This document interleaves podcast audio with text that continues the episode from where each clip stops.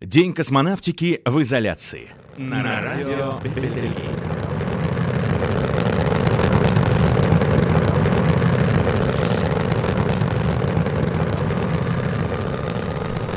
Теперь слово Павлу Шубину, математику, историку космонавтики, автору книг об автоматических космических аппаратах. Пионеры 10 и 11 были первыми кораблями, которые были отправлены за пояс астероидов. Да, Я... совершенно верно. Когда их отправляли, никто не знал, что там будет. Очень боялись этого ситуации. А, но оказалось, что плотность микрометеоров в поясе астероидов куда меньше, чем они ожидали. Соответственно, проблем это не составило. А так, да, а, это был, по сути, первые пионерские миссии за пределы наших любимых планет, то есть Троица, Венера, Марс, Земля. Конструкция Пионера была предельно простой. Ну, нельзя сказать, что она была предельно простой. Ну да, это было у именно у Пионера конструкция была заметно проще, чем у Вояджеров. То есть это было основано на базе предыдущих пионеров, там были 6-9, это были станции для изучения Солнца. Там вот совсем была, то есть цилиндр, а, где покрыты солнечными батареями, он вращается, стабилизирован вращением, под него постоянно светит солнце, всегда есть энергия, это вот простая конструкция. Вот многие элементы перешли на станции Пионер 10.11, они все-таки были более сложные. Основные отличия в том, что, во-первых, появилась очень мощная спутниковая передающая и приемная антенна максимально возможных диаметров. То есть энергетика не солнечных батарей, они бессмысленны на таких расстояниях, а заменены специальные термоизотопные генераторы. Идея генераторов очень проста, то есть есть радиоактивное вещество, то есть там плутоний-238, полоний-210, цезий, не помню какой. А, он нагревается сам по себе за счет э, распада. И за счет того, что он нагревается, причем реально может нагреваться сильно, то есть щепотка там вещества в воду выглядит, как будто вода кипит сама по себе, много тепла выдает. И за счет нагрева есть термопара, разность температуры, получается э, электроэнергия. Все очень просто. И энергии этой хватает на десятилетия.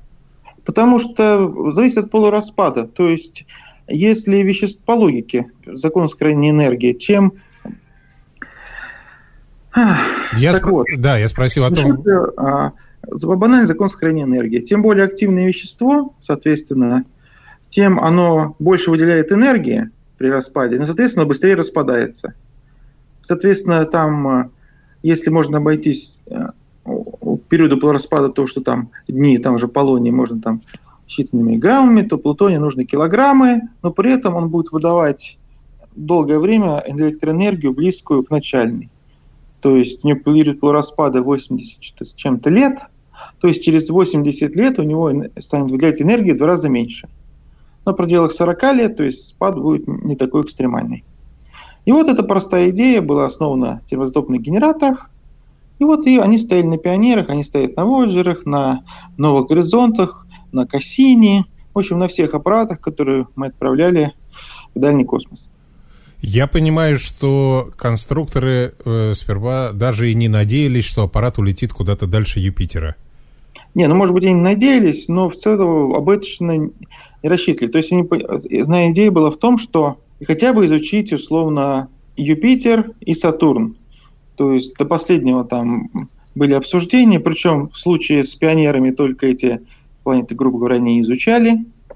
Но Voyager хоть надеялись до конца долететь, но все равно были ощущения, что вот полностью миссию они не выполнят. Тем более, что у одной из Voyager вскоре после старта сломался приемник, очень прилично сломался, то есть там нужно было очень практически станциями бубнами совершать, чтобы передать информацию. Более того, тогда же было обсуждение, может быть, воспользуемся приемником там, одного научного прибора для передачи. Это было возможно. Для этого нужно было ставить специальную, построить специальную передающую антенну, что стоило там определенные миллионы долларов, сумму не назову, и время. И подумав, решили, что нет, все равно сток уже не проработает, нет смысла вкладываться тогда. Он до сих пор работает, до сих пор они с бунами пытаются найти частоту, на которой передавать туда информацию. Это один из Voyager. Voyager сложнее, чем пионеры, да? Да, это более сложная платформа, уже грубо говоря, если пионеры это платформа пионеров, то Voyager это платформа маринеров. Это были более тяжелые станции, они изучали Венеру, Марс, то есть это трехстепенная платформа. В тот момент это было действительно сложность, потому что на самом деле как раз самые популярные спутники были там на геососнарбите и прочее, это как раз платформы, стабилизируемые вращением. А это сложные трехосевые платформы с компьютером, с э, тяжелыми научными приборами. И вот она успешно функционирует до сих пор. И имена, поговорим об именах. Пионеры, получается, оправдали свое название, действительно были первыми, кто добрался до гигантов. Да, дело в том, что название «Пионеры», то есть серия, получилась в самом начале, еще когда они пытались сфотографировать обратную сторону Луны, но каждый раз что-то не везло. То есть, по сути, нельзя было назвать, что именно такие пионерские миссии. То есть были там, там «Пионер-5», но он просто летел в космосе, а, единственный плюс, он работал дальше, чем другие аппараты. Но в целом, да, вот Пионер 10 и 11, это, по сути, были первые, которые оправдали полностью свое название, стали пионерскими станциями для изучения вот дальнего космоса. А название Voyager откуда появилось? Ага, замечательный вопрос. А, изначально, как я говорил, маринеры должны были назвать маринерами очередными номерами, я точно не помню. Но уже миссия выглядела гораздо более сложно, надо было дать им специальное особое название. Вопрос какое? То есть там было обсуждение, там и навигатор, насколько я помню, предлагали. Но вот остановились на Voyager, хотя эта идея многим не нравилась. До этого Voyager назывались тяжелые станции для поиска жизни на Марсе, в которых успели вложить там чуть ли не миллиард долларов, и которые были закрыты в конце 60-х годов, открыв на их э, замену более дешевые викинги. И вот не хотели связывать название с неудачной станцией, причем очень э, тяжелой по разработке, ну, по затратам и по истории. Ну, кто сейчас помнит марсианские Voyager, зато межпланетные Voyager знают все. Ваше личное отношение к тем табличкам, которые размещены и на пионерах, и на Вояджерах? Мне больше интересно, почему потом эта замечательная традиция ушла. Ну ладно. Например, на Новых Горизонтов ничего такого экстремального, то есть там просто записи.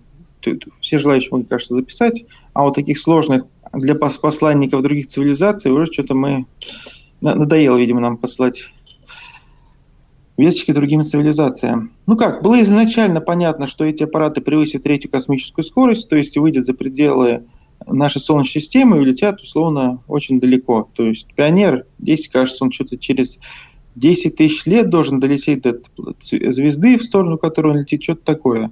Забыл название, а, куда летит. Ну, там э, такие уровни времени. И там, по предложению Карла Сагана, было поставлены таблички, на которых выгравированы там, а, рисовал, насколько я помню, жена Сагана, uh-huh. мужчина, женщина, то есть изображение планет а, и траектория станции Пионера относительно этих планет. Плюс еще там сбоку расстояние до известных пульсаров – а за счет полета все это изменится, поэтому будет им веселая загадка инопланетян, как определить в прошлом, откуда же он прилетел. У Voyager уже была гораздо более сложная и навороченная система, то есть это даже несравнимо, то есть эти золотые таблички, то есть там записаны звуки музыки, шум ветра, плач ребенка. И фотографии. Фотографии, причем от простого сложного. Первое это идет описание там системы счисления, кажется, а потом уже фотографии там городов, с этим фотографиям больше всего проблем. Что-то они, видимо, не особо мучились с правами, из-за чего они сейчас не публикуют.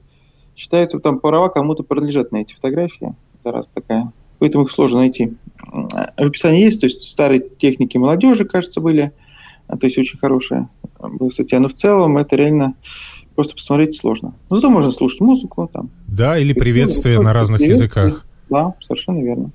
При этом предполагалось, что все-таки инопланетяне похожи на людей, то есть они также воспринимают звук, также считывают визуальную информацию. Не факт. Они могут изменить что-то в нужной им области при желании. И это может быть очень странно. Скорее на то, что они умные и поймут, что мы хотим сказать. Все равно это будет очень-очень не скоро. Они только вылетели из Солнечной системы. Человечество уже не будет, когда они куда-нибудь долетят. Есть ли больше шансов, что мы их, если будем развиваться хорошо, поймаем на, на полпути и вернем обратно в музей. Понятно. Веселая, хорошая идея, по сути, первая идея так отправки чего-то физического, несмотря на то, что, по сути, да, правильная оценка, что сам аппарат уже показатель уровня человеческой цивилизации, то есть сложности, разработки и прочее, но это тоже полезная вещь, показывает, вот как мы тогда относились и думали, что вот-вот скоро встретимся, вот уже отправляли сигналы. А сейчас что-то как-то все это стало иначе. И телескопы отправляли радиосигналы, и слушали. Ну, отношение поменялось. И до конца не понимаю психологически почему. А итог миссий? Итог миссии, то есть впервые, ну какой может быть итог миссии, если физически они были там, где до сих пор, грубо говоря, никого не было. Для примера мы хорошо можем это понять по Плутону. Только недавно полетели возле Плутона, наконец-то увидели, как он выглядит со стороны, и все. Больше ни к чему Плутону не собирается миссий. И то есть это единственные снимки, которые будут на долгие-долгие годы. Земные телескопы никогда не смогут достигнуть такого э, по разрешению картинки. То есть вот уникальные снимки в любом случае. Да, у нас сейчас работает возле Юпитера, долго работал возле Сатурна аппарат Кассини, но опять же Кассини уже нету, а другие планеты, там Нептун, Уран, соответственно, там вообще никого не было.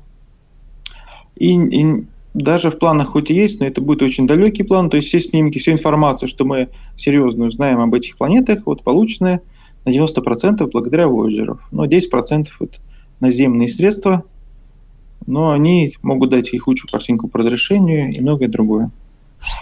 А, что Voyager еще хорошо показали, то есть это была как раз идея Карла Сагана, а, хорошие снимки, ну, то есть он построил, например, семейный портрет Солнечной системы, то есть он взял серию снимков уже на очень большом расстоянии, это как раз около орбиты Плутона, ну точно цифру не назову.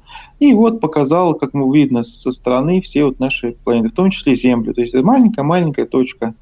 По сравнению со снимками с там гигантские шары, вот пример того, что вот маленькая точка, не этой точки все мы. Очень эффектно. Недавно был я юбилей, кажется, получение этого снимка. Ага. Соответственно, также они вот работают все эти годы, вот долетели практически даже уже переходят сквозь гелиопаузу, которая считается одним из окончаний Солнечной системы, но именно по этому критерию. По другим критериям ему еще пилить и пилить. А по, по некоторым он уже давно вылетел, например. Соответственно, да, интересная миссия. Теперь отчасти их заменяет новый горизонт, но в целом а, подобных миссий у нас что-то очень мало в последнее время. К сожалению. Да. Спасибо, Павел.